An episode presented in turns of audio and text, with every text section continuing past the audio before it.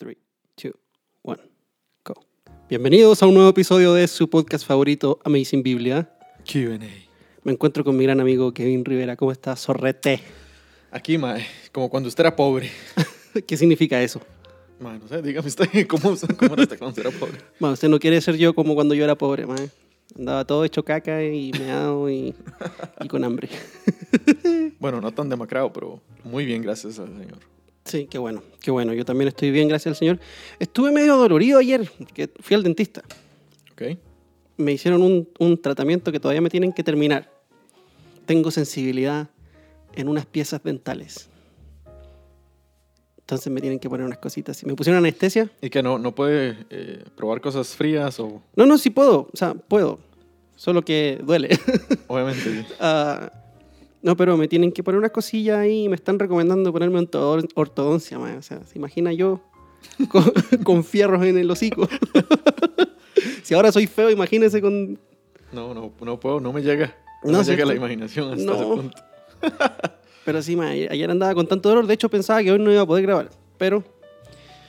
Pero Aquí gracias, gracias al Señor, aquí estamos. Una semana más para responder a las preguntas que ustedes nos han enviado al correo electrónico que es, Zorro, amazingbiblia.gmail.com y al Instagram arroba amazing.biblia. Oye, y nos han llegado un montón de preguntas, la verdad. No damos abasto, se, se lo prometo. Nunca habíamos tenido tantas preguntas acumuladas. No hemos podido responderlas todas, pero hemos escogido las que creemos que son más útiles. Algunas se han repetido. Mucha gente nos está preguntando sobre la predestinación. Pero no estamos predestinados a hablar de eso. Exacto, entonces por eso, por eso no hemos respondido, porque todavía no está predestinado a que pase. no, pero de verdad, es una cantidad increíble de gente que nos pregunta acerca de la predestinación. Ya hemos hablado de esto, de hecho en los primeros episodios hablamos sobre esto. Pero yo creo que vamos a tener que volver a visitar el tema en, en alguna entrega futura. Ok. Pero hoy, hermano querido, vamos a responder algunas preguntas. Vamos a responder una pregunta acerca de si Jesús siempre fue el plan de Dios, o sea, si la cruz siempre fue el plan de Dios desde, desde que comenzó todo este asunto, o fue un plan de contingencia, un plan B después de la caída. Mm. Eh, vamos a responder una pregunta acerca de que por qué Jesús oraba al Padre si son la misma persona. Básicamente así está planteada la pregunta. Vamos a responder otra pregunta acerca de si una persona que no es salva puede experimentar la presencia de Dios. Y vamos a responder otra pregunta acerca de si la llenura del Espíritu Santo siempre se manifiesta en don de lenguas. No la llenura, sí, el, el bautismo del Espíritu. Ah, el bautismo del Espíritu Santo se manifiesta únicamente por hablar en lenguas. Es- Una cosa así. Entonces, para nuestros amigos pentecostales más eh, ramachecos y talamazos, vamos a responder estas preguntas. Así que si quieren saber, quédense con nosotros. Vamos a comenzar ahora ya. la primera pregunta, como les había mencionado, es esta que nos la envía Raquel Lugo. Raquel Hugo. Raquel Hugo. No, es raque.lugo. Ok. Nos la envía a través del Instagram y pregunta, ¿fue Jesús siempre el plan de Dios aunque Eva no hubiese caído en la mentira? Ok. ¿Fue Jesús siempre el plan de Dios aunque Eva no hubiese caído en la mentira? Porque Jesús vino para salvar, ¿cierto? Sí. Entonces, O sea, entonces.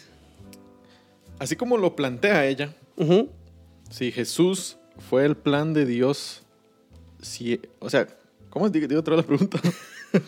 ¿Fue Jesús siempre el plan de Dios aunque Eva no hubiese caído en la mentira?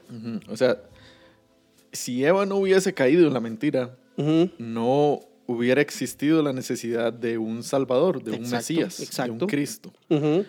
Por ende, no creo que Jesús hubiera existido en el plan de Dios si no hubiera existido el plan de Dios de permitir la caída. Qué bueno que lo frase de esta forma, que Jesús hubiera existido en el plan de Dios, porque recordemos que Jesús, el hombre, es el mismo, es el Hijo, Sí. ¿ok? Pero en el cielo, antes de que, o sea, Jesús nació en la tierra, Ajá. el hombre, Sí. ¿ok? Pero en la eternidad siempre es el Hijo. Sí. Sí, o sea, el, el Hijo, Dios el Hijo, el Verbo, eh, que ha estado eternamente eh, con Dios el Padre y Dios el Espíritu Santo, se encarnó en Jesucristo. En Jesús. Entonces, ah, En el hombre, Jesús. ajá, esa encarnación no hubiera existido si. Eva no hubiera caído en el pecado, porque no hubiera existido, no hubiera existido una necesidad de una encarnación. Una encarnación Que- de, sí, ojo, ojo. El, el Hijo, Dios Hijo, se encarnó en el hombre Jesús. No estamos diciendo que son dos entidades diferentes, son la misma persona. Esto es la unión hipostática de Dios, ¿cierto? sí. Jesucristo, Dios el Hijo, es verdadero hombre y verdadero Dios. No 100% hombre, 100% Dios, es verdadero hombre y verdadero Dios. Ok. ¿ok? No me gusta esa definición de 100% porque ¿para qué agregarle matemática a un asunto que no es matemático? Pero es verdadero hombre y verdadero Dios. Entonces, no sería necesario que Dios se encarnara si no fuera por el pecado. Pecado. Ujú. Ok, pero eso no responde a la pregunta. Porque la pregunta es con respecto al plan. Si fue Jesús el plan de Dios desde el comienzo, antes de que Eva fuera engañada. Ok, ya, o sea, si usted lo plantea así, yo digo que sí. Eh, Que sí. El plan de Dios eh, nunca ha cambiado. Ok. Digamos, eh, se somete, digamos, a la misma naturaleza de Dios, que no cambia. El plan de Dios está sometido a Dios mismo, Ok. que Dios no cambia. ¿ok? Entonces, el plan, a Jesús siendo parte del plan de Dios para traer redención al mundo, siempre ha sido el plan A. Ok. Nunca ha sido la segunda opción o no fue como que Dios tenía eh, trazado este plan y fue, eh, no sé, irrumpido por la, la venida del pecado y que Dios tuvo que... Como que el pecado sorprendió a Dios. Ajá, como que tuvo que inventarse a- algo para ver qué. ¿Y ahora qué hacemos? O sea, que- el Padre se miró con el Hijo y con el Espíritu Santo, vio la caída y dijo, ¿y ahora qué hacemos? Y. Jesús dijo, bueno, yo voy. Yo voy, man, aquí. Aquí, envíeme a Sí, mí. no, sí, no, um, yo creo que Primera de Pedro 1.20 es muy, Ajá. es muy um, acertado al, darnos eh, un poquito más de información en esto. Sí, me encanta, me encanta. Léalo, por favor, si lo tiene ahí. O si No quiere lo, leo tengo. yo. Lo Léalo tengo acá. usted porque no lo tengo aquí. Del 18 al, Léalo, di- léalo. al 20 dice, sabiendo que no fuisteis redimidos de vuestra vana manera de vivir, heredada de vuestros padres con cosas perecederas como oro o plata, sino con sangre preciosa, Ujú. como de un cordero sin tacha y sin mancha, la sangre de Cristo. Y viene el versículo que usted está mencionando. Porque Él, Cristo, estaba preparado desde antes de la fundación del mundo, pero se ha manifestado en estos últimos tiempos por amor a vosotros. Ojo, desde antes de la fundación del mundo. Ujú, que es lo que dice Efesios 1.4. Sí, de hecho también tengo ese aquí, Efesios 1 del 4 al 5. Ajá. Lo leo. Léalo, por favor. Dice, porque Dios nos escogió en Cristo antes de la fundación del mundo, para que fuéramos santos y sin mancha delante de Él. En amor nos predestinó para adopción como hijos para sí mediante Jesús. Voy, voy, voy. En amor nos predestinó para adopción como hijos para sí mediante Jesucristo, conforme a la buena intención de su voluntad. ¿Y para qué? ¿Para qué lo hizo? ¿Por qué? ¿Con qué propósito Él nos predestinó antes de la fundación del mundo? Para que fuéramos santos y sin mancha delante de Sí, Él. pero el versículo 6 dice otro propósito más. para alabanza de la gloria de su gracia que gratuitamente ha impartido sobre nosotros en el amado. Creo que ese versículo es súper importante porque no... A ver, hay otro versículo más que quisiera leer, que es 2 de Timoteo 1, versículo 8 y 9. Dice, por tanto, no te avergüences. Muy importante esto, no te avergüences. No te avergüences del testimonio de nuestro Señor, ni de mí, prisionero suyo, sino participa conmigo en las aflicciones por el Evangelio, según el poder de Dios, quien nos ha salvado y nos ha llamado con un llamamiento santo, no según nuestras obras, sino según su propio, su propósito, perdón, y según la gracia que nos fue dada en Cristo Jesús desde la eternidad. ¿Ok? Creo que esto es importante lo que Pablo dice acá, que dice no te avergüences, porque esto podría traer vergüenza a muchos cristianos, que pensar de que Dios planificó y preordenó tanto la caída como la redención. ¿Ok? Am, es difícil. Es difícil pararse sobre esta verdad con pies firmes y con la cabeza en alto y decir, Dios es soberano y en su voluntad decretiva Él decretó la caída para, como dice Pablo en Efesios, para la alabanza de su gloria, para la alabanza de la gloria de su gracia. Sí. ¿ok? Eh, que incluso el pecador, el perdido, el condenado, funciona y trabaja para la gloria de Dios. Claro. Entonces creo que es importante lo que Pablo le dice a Timoteo, no te avergüences, como no me avergüenzo del Evangelio, no te avergüences de estas verdades, porque creo que yo que nos avergonzamos, incluso de decir que Dios predestina gente para salvación y que y Dios también predestina gente para reprobación. Sí. Sí. Entonces, Jesús, desde, el- desde antes de la fundación del mundo, ha sido, ah, estaba preparado para eh, la redención. ¿entendés? Y solamente que fue mostrado en un, en un momento específico, que eso es lo que eh, dice Primera de Pedro y ese también que usted acaba de leer, el de Timoteo. Timoteo. Ujú, Un poquito más adelante dice eso, que fue mostrado en, en este tiempo. Eh, siempre fue el plan de Dios, ah, nunca cambió, nunca va a, a cambiar. Entonces, eh, eh, sí, eh, es el plan de Dios. Si Eva no hubiera pecado, no hubiera eh, tenido necesidad de Jesús, pero Jesús siempre ha sido el plan de Dios ah, desde antes de la fundación del mundo. Sí. Quiero leer, quiero leer una parte del capítulo 3 de la Confesión de Fe de Westminster acerca del decreto de Dios. La confe- ¿Por qué me hace esa cara, mae? No, no, no, no sé. La Confesión de Fe de Westminster es una declaración de fe, no es la Biblia, pero como dijimos hace un tiempo atrás, las confesiones de fe, los credos y, y los, em, los catecismos, los concilios y catecismos, son como, como, como fences, de nuevo se me olvidó esa palabra. Cercas. cercas alrededor del camino, Vallas. vallas que, que nos permiten mantenernos dentro del camino, ¿no? Y la Confesión de Fe de Westminster, el capítulo 3, acerca del decreto eterno de Dios, dice, Dios desde la eternidad, por el sabio y, sa- y santo consejo de su voluntad, ordenó libre e inalterablemente todo lo que sucede.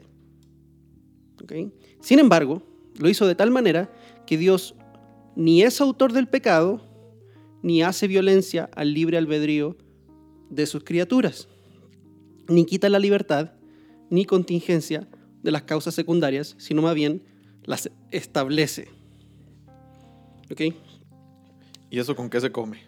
Ok, lo que está diciendo acá es que Dios en su... Yo hablé sobre esto en un episodio del estudio bíblico del Sermón del Monte, sobre la voluntad decretiva de Dios. Ok.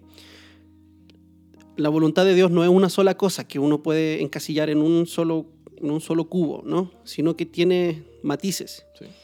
Y uno de estos matices es la voluntad decretiva de Dios. Es que Dios decreta las cosas que van a ocurrir sin alterar la libertad de sus criaturas, eh, la libertad dentro de su naturaleza, obviamente, Ah, sin coaccionar. Sí.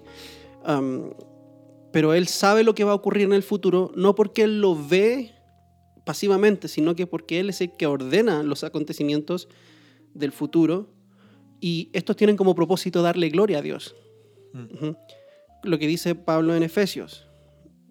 A ver, desde el comienzo, desde antes de la fundación del mundo, Dios determinó entregarle, Dios el Padre determinó entregarle a su Hijo un pueblo escogido, Sí. un pueblo santo, sin mancha. Ese era el regalo de Dios para su Hijo, Jesucristo. Ujú. ¿ok? Am, Dios determinó glorificarse y mostrar sus atributos. ¿Cómo Dios iba a mostrar sus atributos de misericordia y de justicia si no hay pecado en el mundo, ¿cierto? Sí. ¿Quién fue el que dijo que los atributos de Dios son como las estrellas que brillan en un, so- en un- en un cielo oscuro? James White creo que fue el que lo dijo. Los atributos de Dios son como, como estrellas que brillan en un cielo oscuro, ¿cierto? El cielo oscuro siendo nuestro pecado. Y nuestro pecado permite que la gracia, la misericordia, la bondad, la ira, la justicia, todos estos atributos se puedan manifestar y nosotros podamos adorar a Dios en una mayor, en un panorama más amplio, ¿no? Sí. Sí. Sí. Sí, man. sí, eso. eh, o sea, no estamos hablando sobre la predestinación, pero de cierta forma eh, eh, tiene que ver acá. Am, pero sí, esto le, le choca a ciertas personas. Le choca a Dios, parece. también. wow. Ok, ya voy a dejar de hablar de eso. Pues si no escucharon, fue un, un- un- un- Trueno. un trueno. Sí. Sí, porque eh, piensan más bien que el- la predestinación o el, el decreto de Dios y, la, y el libre albedrío están como, como en pleito ahí, como, como que eh, son como el agua y el aceite. Ujú. Entonces, ah, pero no, yo creo que en, en- en la Biblia las dos, más bien una existe, pero no existe sobre la otra, ni una está por debajo de la otra. Yo creo que las dos están en amistad ahí, son sí. compitas. Sí. Y es, es- yo creo que eso es lo, herm- lo hermoso de, cómo el Señor trabaja. Eh, obviamente el Señor trabaja en una, aquí para no meterme como en, en aspectos muy complicados, en una dimensión, digamos, eh, totalmente distinta a la dimensión de la creación. Ah, Dios está en la dimensión de Dios y nosotros estamos en la dimensión de lo creado, de, de- de nosotros. lo que no es Dios. Sí. Entonces, am, sí que Dios ah, traiga sus propósitos a nuestra vida, no eh, nos quita, digamos, nuestra libertad. Por ejemplo, si yo ah, hago ciertas acciones en contra de Gonzalo y yo coacciono, digamos, sobre Gonzalo, obviamente yo voy a restringirle la, la libertad a él porque estamos dentro de la misma naturaleza, Ujú. dentro del mismo plano de creación.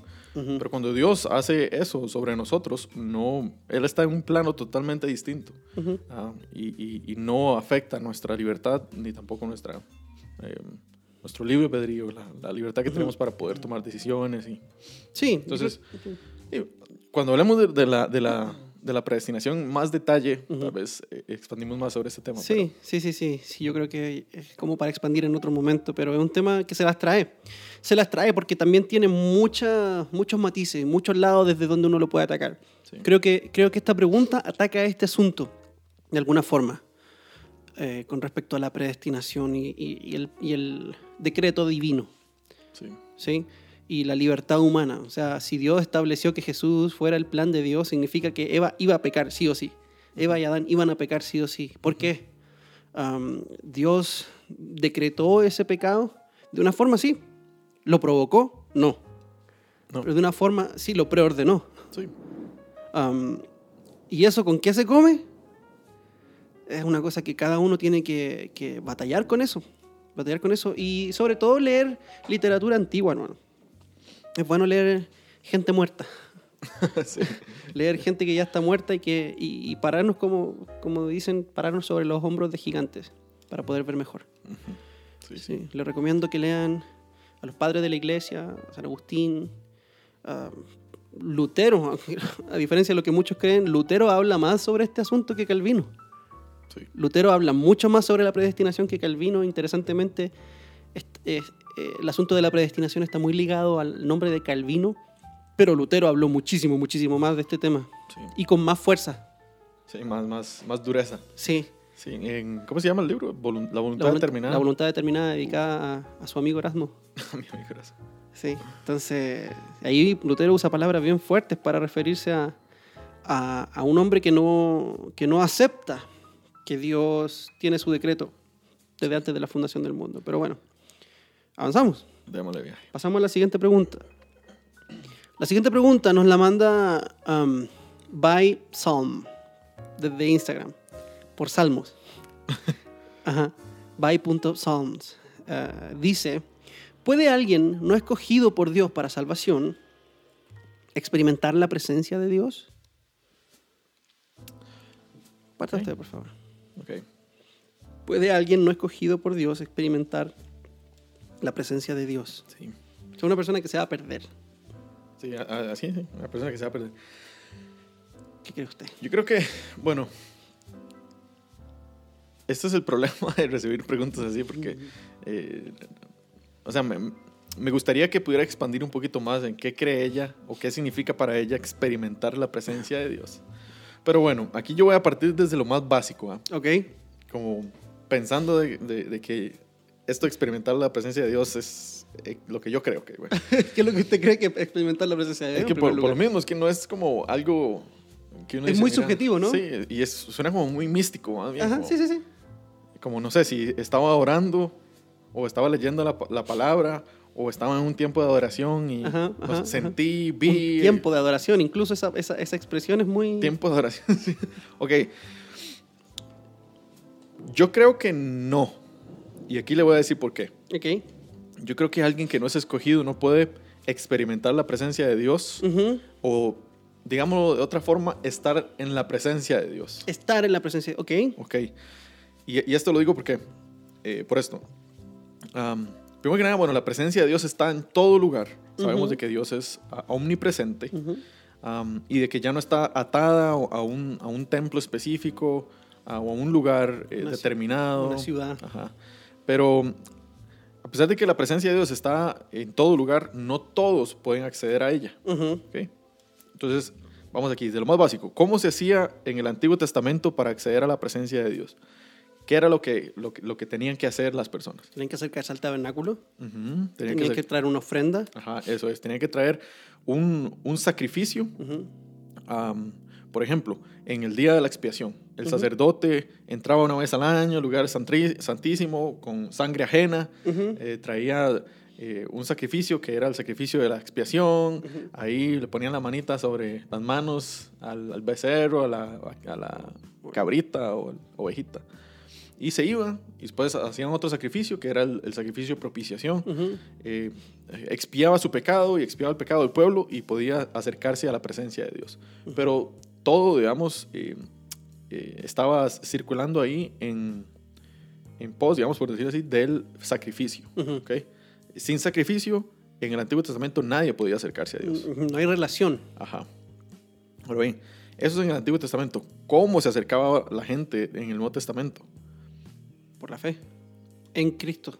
¿Qué es Él? El sacrificio. Eso, O sea, ajá. es, la- Es él de igual lo, forma. Lo mismo. Es lo mismo, ajá. Solamente que en el, en el Nuevo Testamento es por fe en el sacrificio que es verdadero, en, el, en el sacrificio perfecto, hecho una vez y para siempre. Jesús, de igual forma, nuestro sacrificio de expiación y propiciación. ¿Cómo nos acercamos hoy en día? Adivine. igual, mae, por el medio del mismo sacrificio, poniendo nuestra fe en el sacrificio de Jesús. Ok. Entonces, esta es mi pregunta, aquí como en forma de respuesta. Ok. Si alguien no ha puesto la fe en Jesús, como ella dijo, alguien que no ha sido escogido por Dios, Para salvación. ajá, significa que esa persona no ha puesto su fe en Jesús, Sí, sí. no O cree sea, en Jesús. Quitemos el, el concepto de alguien escogido para salvación. Dejémoslo en alguien que no es salvo Alguien que no es salvo, y que no tiene fe en Jesús. Alguien que no ha puesto su fe en Jesús y que no ha abierto su corazón, digamos, al señorío de Jesús a- y no lo ha visto a él como el, como el Salvador. Sí, porque, perdón, porque todos nosotros en algún momento éramos esa persona que estaba perdida, pero experimentamos una forma de la presencia de Dios que nos permitió Pero estamos hablando de alguien que no tiene fe y que no quiere creer, Sí. que está rebelde. ¿Puede esa persona experimentar la presencia de Dios? Entonces, Como le digo, no. no. ¿Por qué? Porque esa persona no ha puesto su fe en el sacrificio, que es lo que el Señor ha determinado de cómo es que la gente debe acercarse a Él. Sabemos que en, en el Nuevo Testamento Jesús mismo dice que nadie puede acercarse al Padre si, no, es por Él. Aquella persona que no ha puesto su fe en Jesús no va a poder nunca experimentar la presencia de Dios tal y como usted o yo lo Como experimentamos. los hijos la experimentamos. Ajá. Ahora bien, aquí a veces aquí me va a decir, pero mae, que Hebreo 6. Sí, de hecho yo estaba pensando en eso, Hebreos 6. Ujú. Sí, y, y, digamos, aquí yo escribí un poquito, no mucho acerca de esto, pero Hebreo 6 dice que esta persona puede ser parte de ciertos beneficios, de ciertos eh, bienes, digamos, pero nunca esta persona va a poder experimentar lo verdadero. Ah, nunca va a poder como... em, La plenitud. ajá. Lo único que está haciendo es como degustando. Sí, sí, de hecho, eh, eh, Hebreos 6 me recuerda mucho a PriceMart. sí, sí. De hecho, esa es la analogía que yo le doy a la iglesia cuando hablamos sobre esto, sobre la gente que no se compromete, que gusta de los, de los beneficios del siglo venidero. Es como PriceMart es una tienda acá en Costa Rica donde, bueno, antes de la pandemia, antes del COVID, que no es pandemia, ah, es una pandemia. es- que no cabe dentro de la definición de pandemia, perdóneme, pero bueno, no es el tema. Antes de, de- de- de este asunto del bicho, uno iba a PriceMart y había un montón de, de puestillos ahí ofreciendo productos gratis, muestras pequeñitas. Entonces uno básicamente podía ir a pegarse un brunch. Almorzar. Sí. Sí. Y, y no, necesita, no necesariamente uno tenía que comprar. Uno degustaba de todo, no compraba nada. Sí. Entonces creo que estas personas que, describe, que se describe en Hebreos 6 es como esta persona que prueba de todo, pero no se compromete, no compra nada. Ajá. Entonces, yo, yo lo veo así también. Es como el verdadero cristiano está disfrutando de la experiencia plena que viene directamente de la presencia de Dios. Ajá. Pero el que no se compromete está degustando como del cristiano que está recibiendo lo verdadero. Ajá. Es como el esposo inconverso que es santificado por medio de, Ajá, de ajá. su esposa santa. Entonces es como, eh, está Dios por encima, le da al cristiano verdadero y como que la otra persona se beneficia de esos bienes que recibe el cristiano verdadero, porque está dentro, digamos, de, de la comunidad de- del pacto, dentro de la comunidad cristiana. Am, Es como un cristiano pasivo, como un fumador pasivo. ajá, algo así. algo así, un cristiano algo así. pasivo, si se quiere usar el lenguaje de fumador pasivo, que yo lo fui por mucho Yo no le llamaré cristiano, No, no, pero, pero sí. pero por usar el lingo. eh, un, un beneficiado pasivo. sí. Eh, un- un- un- un- una sanguijuela. Sí, una, eso mismo, Un una, garra- parásito. una garrapata, básicamente. Am, entonces, yo creo que no, No, ok. por todo lo que acaba de decir. Ok, ahora bien, déjeme decir una cosa. Si, si by sound al, se refiere a la presencia de Dios a esto, vea.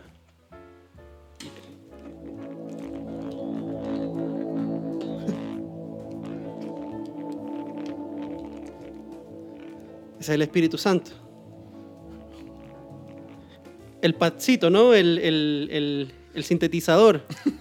Que claro, cuando uno está en un tiempo de, en un tiempo de adoración, está, ¿eh? eh, cuando uno está metido en un momento en donde hay música, claro, se sienten emociones, se sienten cosas lindas y cualquiera puede sentir eso. Yo he visto a mi mamá, que no es cristiana, llorando en medio de la música. Llorando, pero así llorando. Lágrimas tendidas, moco y todo. Ella no conoce al Señor. No tiene una relación íntima con Cristo o con, con Dios a través de la fe en Jesucristo. Y ha experimentado ese sentimiento. ¿Por qué? Porque esta música produce oxitocina, Sí. produce dopamina, que son estos, estas hormonas que lo permiten a uno sentir estas sensaciones de placer, de paz, de agrado. No hay ninguna diferencia entre eso y hacer yoga, honestamente. Mm. Honestamente. Am, ese, senti- ese sentimiento rico que nosotros sentimos cuando oramos cuando cantamos, adoramos, no necesariamente es la presencia de Dios. Puede ser, pero no necesariamente lo es. Eh, eh, yo he sentido esto mismo viendo un partido. No mucho, porque no me gusta el fútbol, pero escuchando música. Sí. Yo he escuchado canciones que no son cristianas, pero que son muy parecidos al, al- al estilo de worship que suena hoy. Y hay una parte de un puente donde a mí me dan ganas de levantar las manos. Les soy honesto, con canciones de Coldplay. Esa, Ah, sí, pa- esa parte de Fix You.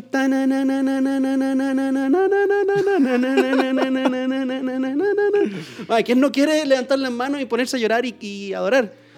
Les recuerdo que esa canción no es cristiana. Adorar a Coldplay. adorar a Coldplay. ¿Por qué? Porque Re- Reproducción fría.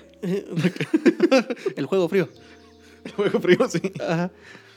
Pero, mm, pero eso no es la presencia de Dios. Ahora bien, yo creo que el, el que no conoce a Dios, el inconverso, el rebelde, sí tiene un grado de relacionamiento con Dios, con su presencia, pero no con su presencia relacional, sino con su juicio.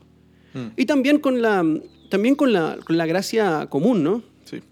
experimenta la presencia de Dios porque, como usted dijo, la presencia de Dios está en todas partes. El, el inconverso, el rebelde, incluso el reprobo, experimenta los beneficios de vivir en este mundo creado por Dios y sostenido por Dios. sí. Entonces, en un sentido sí está experimentando la presencia. ¿Por qué? Porque está experimentando los beneficios de las relaciones, una familia, el aire, la luz del sol, una buena comida, el poder Sí, oler, vida, el poder oler eh, eh, cosas ricas como flores, un pollito asado. Todo eso es gracia, gracia común de Dios. Sí. Ahora, cuando Él esté en el infierno, Él va a estar en la presencia de Dios y de los santos ángeles. ¿Ok? Entonces sí va a experimentar la presencia de Dios, pero no la presencia relacional como la experimentamos nosotros, sus hijos. Sí, sí, sí. Entonces yo estoy de acuerdo con usted y creo que... mm, creo igual que usted también con respecto a lo de eh, Hebreos 6. Hay gente que va a la iglesia y que se beneficia de ir a la iglesia. Pero eso no significa que están en una relación de la presencia de Dios. ¿Cómo se explica entonces que lloren, que levanten las manos a veces, que, que se caigan al suelo? Ah, eso, eso se puede manufacturar. Sí. Eh, y yo Claro, que- si, si algo tan superficial es la presencia de Dios, entonces yo no quiero la presencia de Dios, como dijo David Wilkerson. entonces, sí, es que esa es la cosa. O sea, la, la- la presencia de Dios es, es un término tan... Está, de- está definido en la Biblia, solo que nosotros lo hemos corrompido. Sí, sí, sí. Lo hemos corrompido. David Wilkerson, hermanos, fue un predicador pentecostal, considerado como uno de los pocos, digamos, gente que un- uno diría, él es un profeta, porque era muy profético. ¿ok? Y, y él era pentecostal, y con el respeto que todos los pentecostales me merecen, porque yo también lo fui, él decía, si esto es Pentecostés, tirarse al suelo, llorar, pegar gritos, levantar las manos, si esto es Pentecostés, si esto es la presencia de Dios, entonces yo no quiero nada que ver con Pentecostés. Mm, No, Esto no es lo que yo quiero. Y, lo mismo digo, y, también animo a mis hermanos pentecostales a que persigan en Dios algo más profundo que un sentimiento rico, que un, sentir, que un llorar. Es, bueno llorar, hermano. Es bueno llorar, hacer catarsis y todo eso. Pero, pero eso no es todo.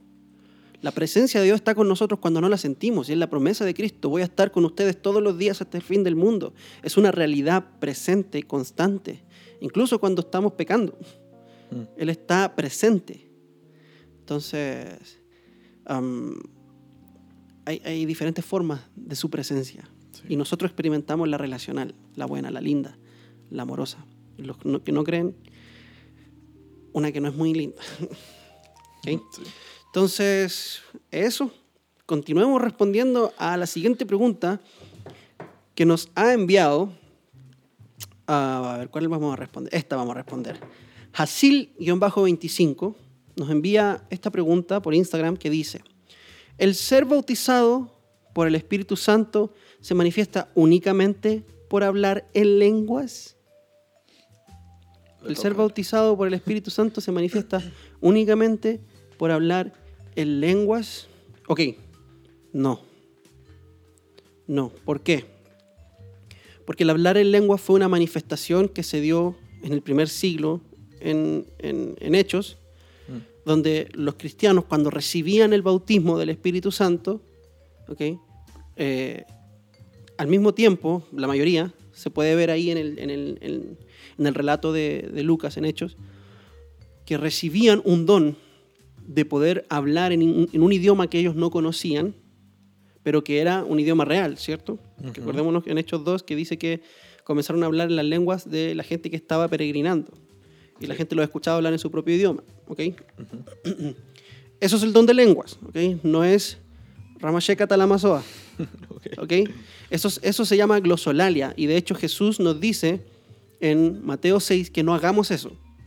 En Mateo 6 dice no usen vanas repeticiones. Cuando usa la palabra vanas repeticiones, usa la palabra batalogicite, que significa glosolalia básicamente. Significa hacer, hacer em, eh, eso. Ramasheka talamazoa, usa la manga larga, quema la rama seca. Salta Eso- la vaquita, sí. salta la baranda. Sí, muy importante eso. Cuando Jesús dice no usen vanas repeticiones, no se, no se refiere a los rezos, por ejemplo, que, usa, que usan los católicos, o rezar el Padre Nuestro o la Ave María. No se refiere a eso. Se refiere a no usar palabras que no tienen sentido. Mm. Bata, bata, bata, bata, bata. De ahí viene bata logicite. logicite. De bata, bata, bata, bata, bata. Repetir siempre lo mismo. ¿Ok? Ah, el don de lenguas es un idioma real. ¿ok? Entonces, esa era una manifestación de que el Espíritu Santo había bautizado al nuevo creyente. Había venido sobre el nuevo creyente. ¿ok? Pero el Espíritu Santo hace mucho más que eso. Hace mucho más que eso. Es cosa que miremos a los, a los, el fruto del Espíritu en Gálatas, ¿cierto? Amor, gozo, paz, eh, benignidad, ¿qué más? Paciencia, Paciencia, dominio propio. dominio propio. Todo eso es fruto de que el, digamos, de que el Espíritu de Dios está trabajando en su vida. Sí. ¿ok? Bautismo es una expresión de estar sumergido, estar lavado. Estar lavado, de hecho, eh, en- de haber sido bañado, ¿ok? Sí. eh, de estar rodeado de- del Espíritu de Dios. Y si el Espíritu de Dios lo rodea a usted, usted está sumergido en el Espíritu de Dios, ha sido limpiado con el Espíritu de Dios, todas estas cosas se deben manifestar en su vida. El amor, el gozo, la paz, la paciencia, la templanza, el dominio propio. ¿ok? Todo eso se debe manifestar. Además de eso, vamos a Juan, capítulo 14 y el capítulo 16. Jesús dice que va a enviar el Espíritu Santo. ¿Para qué? Para guiarnos a toda verdad, para recordarnos sus palabras, para convencer al mundo de pecado. Si usted tiene el Espíritu de Dios, usted está sumergido en el Espíritu de Dios, usted ama la palabra de Dios. Sí. Tiene que amar la palabra. de Dios. Eso es otra evidencia de que usted es lleno del Espíritu o bautizado en el Espíritu. Que usted ame la palabra de Dios. Que usted ame la iglesia de Cristo. Sí, muy importante. Muy importante. ¿ok? Eh, entonces, de hecho, el don de lenguas yo lo pondría en un lugar secundario, incluso terciario. Porque no es la razón principal, pero hasta el día de hoy, hermanos queridos, y Kevin Rivera, como le digo, yo crecí en una iglesia pentecostal, yo nunca he visto a una persona recibir el don de lenguas como ocurrió en Hechos. He visto gente usar glosolalia, Sí, sí, que yo mismo practiqué eso, porque se me enseñó. ¿Ok? Y un día me solté y me, me largué a decir, uh, barraba, sabata, para, acá. Un montón de cosas. Pero nunca he visto una persona hablar en un nuevo idioma. Sé que ha ocurrido, he escuchado testimonios, Sí, yo también. He leído testimonios, ¿ok? pero Eh, nunca lo he experimentado. Yo tampoco nunca lo he experimentado. Y, y no me estoy muriendo por experimentarlo. Sí, no. me estoy muriendo por experimentar el amor, el gozo, la paz, la paciencia, la bondad, la benignidad, la templanza, todo eso. Eso sí lo quiero experimentar. Amor por la iglesia, amor por mi esposa, amor por la palabra de Dios. Eso sí lo quiero experimentar, pero esas son evidencias más, más contundentes. Adrian Rogers, que también era un pastor, no era pentecostal, creo, pero él decía, la evidencia de ser bautizado en el Espíritu de Dios no es hablar nuevas lenguas, es controlar la que tiene. oh, qué bueno. Si usted anda chismeando, pero dice que es lleno del Espíritu de Dios o bautizado y anda después hablando en lengua, escribe con la mano y borra con el codo. Sí, sí, sí. Sí, yo estoy totalmente de acuerdo con usted, man. Ujú. Em, sí, la manifestación de ser bautizado, ser lleno del Espíritu Santo, como dice usted, no, no necesariamente tiene que ser las lenguas. Porque es, como usted decía, es un don y ese don es administrado por el Espíritu Santo. Y Así lo es. da, así mismo la, la Biblia lo dice Pablo en, en Corintios eh, 14, creo. Eh, que el Espíritu Santo, Él es el que distribuye a cada uno según su voluntad los diferentes Ujú. dones. Ujú. Entonces puede que ciertas personas hayan recibido el don de lenguas, otro de interpretación y así con todos, pero no necesariamente todos un mismo don. Ujú. Am, nunca vemos a Jesús, digamos, hablando en lenguas. No, Eh, Y de hecho, de hecho, históricamente, ningún cristiano hablaba en lenguas así como se practica hoy. De nuevo, no, no es mi intención hacer mofa de esto, pero digamos, Ramacheca, Talamazoa y todo eso, no se practicaba esto hasta hace 100 años atrás, sí. con el avivamiento de... De hecho, no fue el avivamiento de Azusa, fue antes del avivamiento de Azusa, el, el mentor de William Seymour, que fue el que comenzó el avivamiento de Azusa, eh, Parham, no me acuerdo el nombre, el señor Parham, No. con, con, con esta otra señora que escribía las lenguas. ¿Se acuerda que hablamos de eso acá en un momento? Ahí fue donde comenzó de nuevo un, un nuevo, digamos, despertar de este don, entre comillas. sí.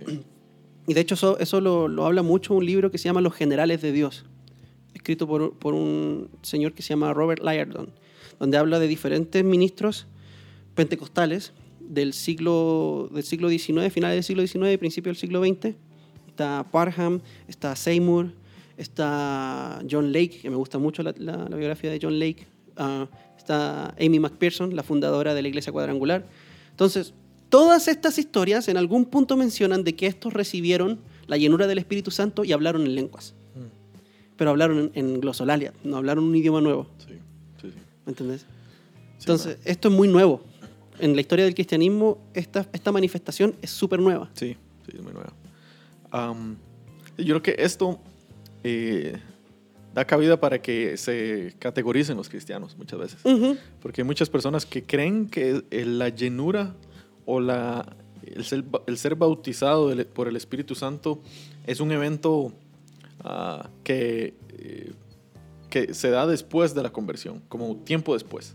Am, entonces hay, hay un debate ahí entre, mira, eh, ¿será que sucede en el momento en que uno es eh, salvado por, por Jesucristo o es un evento pues, posterior a eso? Entonces hay un gran debate ahí, pero creo que esto lo que, lo que hace es es, es esto, como, mira, yo soy bautizado por el Espíritu, am, entonces tengo como un, no sé, un nivel más alto. Ajá.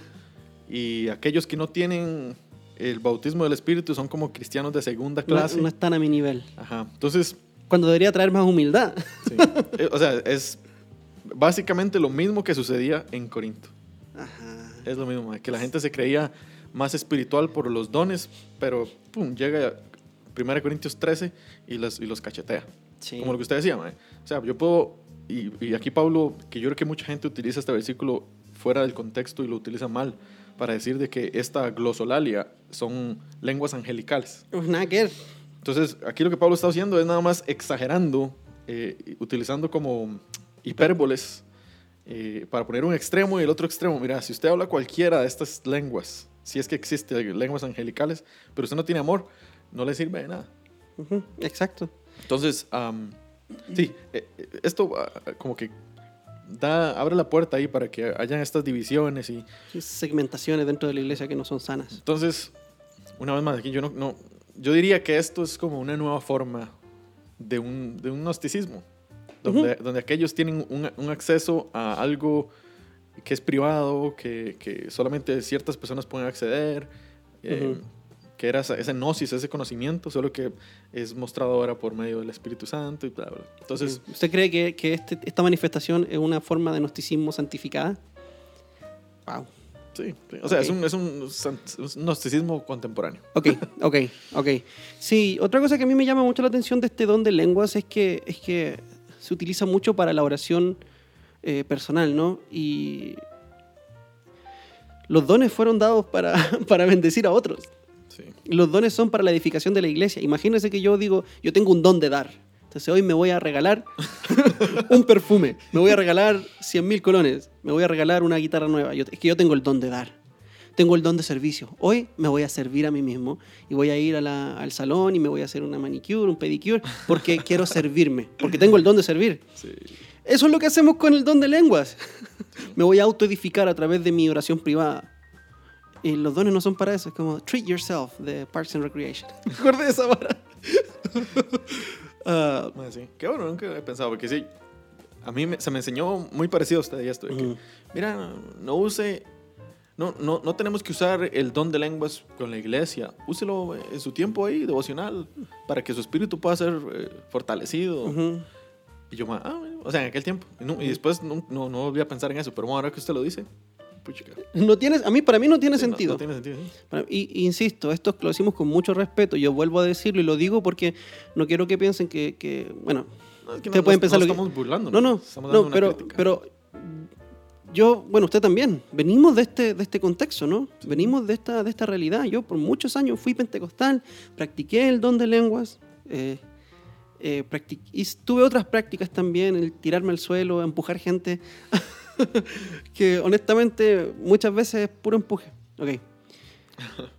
Ok, vamos a pasar a la siguiente pregunta. Bueno, con esta vamos a cerrar, ¿ok? Hemos estado súper bien en el tiempo, zorro. Felicidades, palmada en la espalda para usted y para mí también. Meneses-Nicole a través de Instagram nos pregunta ¿por qué Jesús le oraba al Padre si era como hablar con él mismo? Yo quiero comenzar respondiendo esto. That's modalism, Patrick.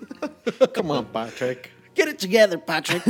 I'm gonna stab you in your face, Patrick. Si no saben a lo que nos referimos, les vamos a poner un link en, en Spotify, porque esto ya no sale por YouTube. Sí, lo sentimos. Vamos a. No, búsquenlo ustedes. Se llama Patrick Malas Analogías de la Trinidad, pero en inglés. Está en inglés, así que si no saben inglés, salados. ok, pregunta: ¿por qué Jesús oraba al Padre si era como hablar con él mismo? ¿Quiere comenzar usted? Sí, puede ser. Dele, dele, dele. Después yo, yo eh, complemento Ok. O, o me corrige. o lo corrijo. Am, Tengo la piedra lista aquí para el caso que diga alguna herejía. hay un solo Dios. Hay un Uy, solo ya Dios. empecé, ya empecé, ahora sí. ¿Qué va a decir? ya, ya no, ya no hay vuelta atrás. hay un solo Dios. Dios Padre. No es Dios Hijo. Ok. Ok, Ya, ya todo el mundo sabe que estoy hablando, de ese, de ese triangulito. Dios Hijo no es Dios Espíritu Santo y Dios Espíritu Santo no es Dios el Padre. ¿Ok? Es... eh, la cara que me hace. Pues lo estoy escuchando Hay un solo Dios. Hay un solo Dios. Pero eh, son tres personas. Ok. Todos son de. eh, tienen igualdad divina, igualdad en, en importancia. Ujú. eh, sí, Son coeternos, codivinos. eso sí. Dígalo usted. Ver, eh, siga. tienen, comparten la misma dignidad, la Eso. misma divinidad, la misma, Ajá. el mismo poder. Ajá. Ahora bien, relacionalmente hablando, Dios Padre, porque es el Padre, obviamente am, tiene más autoridad, por decirlo así, Ujú. relacionalmente hablando, que con el Hijo. El Hijo está eh, subordinado a la voluntad del Padre, Ujú. relacionalmente hablando, y el. Espíritu a ellos dos. Ok, Eso no significa que el padre es más digno que el hijo. No, No, solo significa que el padre tiene autoridad sobre el hijo. así es. Así como yo tengo autoridad sobre mi esposa, porque ella es mi esposa y yo soy de su esposo, pero yo no soy más digno que ella ni valgo más como ser humano. No. Ok. No. Y de hecho, los dos somos seres humanos, tenemos la misma naturaleza. Sí. Ujú. Ok, Sí, sí. Buena analogía esa. ok. Entonces Jesús como el, el Hijo Ajá. eterno del Padre, eh, en, su, en su relación padre-hijo, como le estaba diciendo, Él ha estado bajo la autoridad de Él desde siempre. ujú, ¿ok? Y la forma en cómo los evangelios em, demuestran esta, esta relación de subordinación ujú, es, es a través, y, y es súper interesante, es a través de la oración. Ujú. En cómo Jesús demuestra que Él está subordinado a la voluntad del Padre es a través de la oración, Lo- orándole a Él. Lo hace mucho, Y lo hace mucho. mucho, mucho, mucho. Entonces, Dios Hijo oraba a Dios el Padre, son personas distintas, con diferentes roles, pero igual am, dignidad, igual divinidad. ah, para, le oraba a Dios el Padre, Dios Hijo oraba a Dios el Padre para mantener como su eterna sumisión, sumisión enfocada. ujú, ¿ok? ujú. Entonces, em, repetidas veces eh, por todos los evangelios se ve que Jesús, él, él dice, mira, yo no vine a hacer mi voluntad, sino que vine a hacer la voluntad del Padre. Am, en, en otras ocasiones dice, las palabras que yo digo, yo no las hablo por mi propia cuenta, sino que es el Padre mismo que, las, eh, que me, ha, ma- ha- me ha dado mandamientos sobre qué es lo que tengo que decir. Entonces, ujú, ujú. la forma en cómo Jesús mantenía ese enfoque de él, de no hablar sus propias palabras ni hacer su voluntad, era a través de la oración. Por eso él, él- él- él oraba al Padre. Jesús era Dios también. Era- Es Dios. Es Dios, sí. Ujú. Jesús es, es Dios también. Y en su naturaleza humana mantenía su divinidad limitada a ciertos aspectos naturales. Ajá, ajá. Y para mantener su, su relación subordinada con el Padre, él oraba. Ah, Ok. Entonces, es súper interesante. Y aquí, para no meterme un poco más en la oración, digamos, pero Jesús, el humano 100% perfecto, oraba muy seguido. Sí, Era vital básicamente para él. se perdía a tal punto que los discípulos se daban cuenta. Sí. Ahora imagínese qué tan vital o cuán vital es la oración para la vida del pecador, como Ah, usted y para yo. nosotros que no tenemos, que no somos Jesús. Uf. Man, Eso, cuando, cuando estaba escribiendo aquí, yo, man, puchica. O sea, si Jesús oraba, no tenía necesidad, ¿me. O sea, Obviamente sí tenía necesidad porque eh, eh, él mantenía esa relación con el Padre Ajá, por medio de la ajá. oración. Pero, o sea, no tenían ni que pedir perdón, como muchas veces nosotros Ajá. llegamos, nos acercamos. O sea, imagínense nada más la necesidad que nosotros tenemos de la oración. Ajá. Y cuántas veces fallamos. Bueno, Sí. o fallo, digamos, para ponerme. Sí, sí, sí. Man, acúsese usted solo. No me, no me venga a meter a mí en su, en su falencias. cochinada. Sí. Dale, man. Paul Washer decía esto, que, mucha gente ve la vida de oración de Jesús como una llave para un ministerio exitoso. Pero ¿no se han puesto a pensar de que Jesús realmente él amaba estar en la presencia de su Padre? Eh, lamentablemente vemos a veces la oración como la llave a un ministerio exitoso, de nuevo, como, como lo que yo tengo que hacer para que mi ministerio puf, agarre alas y, y, y- y se haga famoso, ¿no? o, o- o que sea efectivo. Sí. Am, pero ¿qué tal de orar simplemente porque amas estar con Dios? Porque simplemente deseas y no puedes estar sin Dios, independientemente de que Dios haga tu ministerio exitoso o no lo haga exitoso. ¿Ok? Ahora bien, la pregunta, de la forma en la que está planteada, muestra una confusión con respecto a la Trinidad. Y por eso comencé... a decir- AKA herejía. herejía. Pucha, no, no quería decirlo, pero... Sorry, sorry, sorry. No, no, porque, porque hay una forma de ser herejes y, en parte es por nuestra ignorancia. Hay otra que ya es intencional, pero creo que aquí hay, una confusión tal vez em, acerca de, la naturaleza de la Trinidad, ¿no? Jesús no es el Padre, ¿ok? A eso se le llama modalismo, ¿ok? Es una herejía antigua expuesta por eh, algunos, algunos obispos, entre uno de, uno de ellos es Sabelio y agarró el nombre de sabelianismo, esta herejía, ¿ok? donde, mm, donde, a ver, déjame ver si lo encuentro por acá, tenía el documento. De hecho, Noeto, Noeto, otro... otro Noeto. Noeto, sí. Noeto. Eh, expuso que Cristo, si es Dios, es Padre también. ¿ok? Porque de lo contrario no sería Dios, ya que no hay más Dios que Dios el Padre. ¿ok? Eso es una confusión que se llama modalismo. ¿Por qué? Porque dice que Dios es uno, pero se presenta en diferentes modos. No es que son tres personas distintas, sino que es un solo Dios que en un momento se presentó como el Padre, en otro momento se presentó como el Hijo y en otro momento se presentó como el Espíritu. ¿ok? Eso es modalismo. Esa es la analogía del agua. Eh, Sí. Cuando dicen que Dios es como el agua que, se- que está en líquido, sólido y gaseoso, esa analogía es pésima, porque es una herejía en el fondo. ¿ok? Sí. Está enseñando una herejía. Am, y tenemos que ser precisos, tratar de no usar analogías, ah, como lo hice yo hace un rato con mi esposa. Eh, porque toda analogía queda corta, ¿cierto? Toda analogía queda corta y la Trinidad es un misterio, no en el sentido de que no lo podemos ah, estudiar, es un misterio en el sentido de que no hay nada igual a la Trinidad en, en nuestra relación o en nuestra, en nuestra existencia humana. Sí.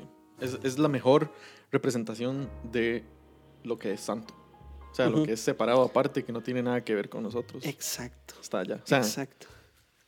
Interesantemente, esta es la forma que usan los testigos de Jehová para refutar la Trinidad.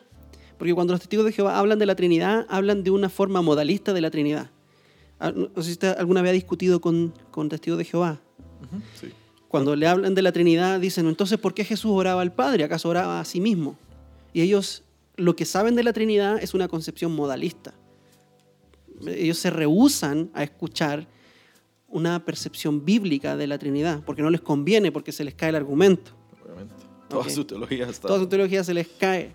Pero si escucharan un ratito, escucharían una verdadera y bíblica interpretación de la Trinidad, que no es modalista. Sí. Ok, es bíblica. Pero por esa razón Jesús oraba al Padre. Primero porque no era el Padre y segundo porque le gustaba estar con su papá. Y porque lo necesitaba. ¿Ok? Qué bien, Mae. ¿Cuánto? Dígame cuánto. Tenemos en este momento 53 minutos y 36 segundos. Madre, contemos chistes. Siete minutos de chistes. 7 minutos de herejía. la, herejía la, Ok. herejía la herejía del día de hoy, modalismo.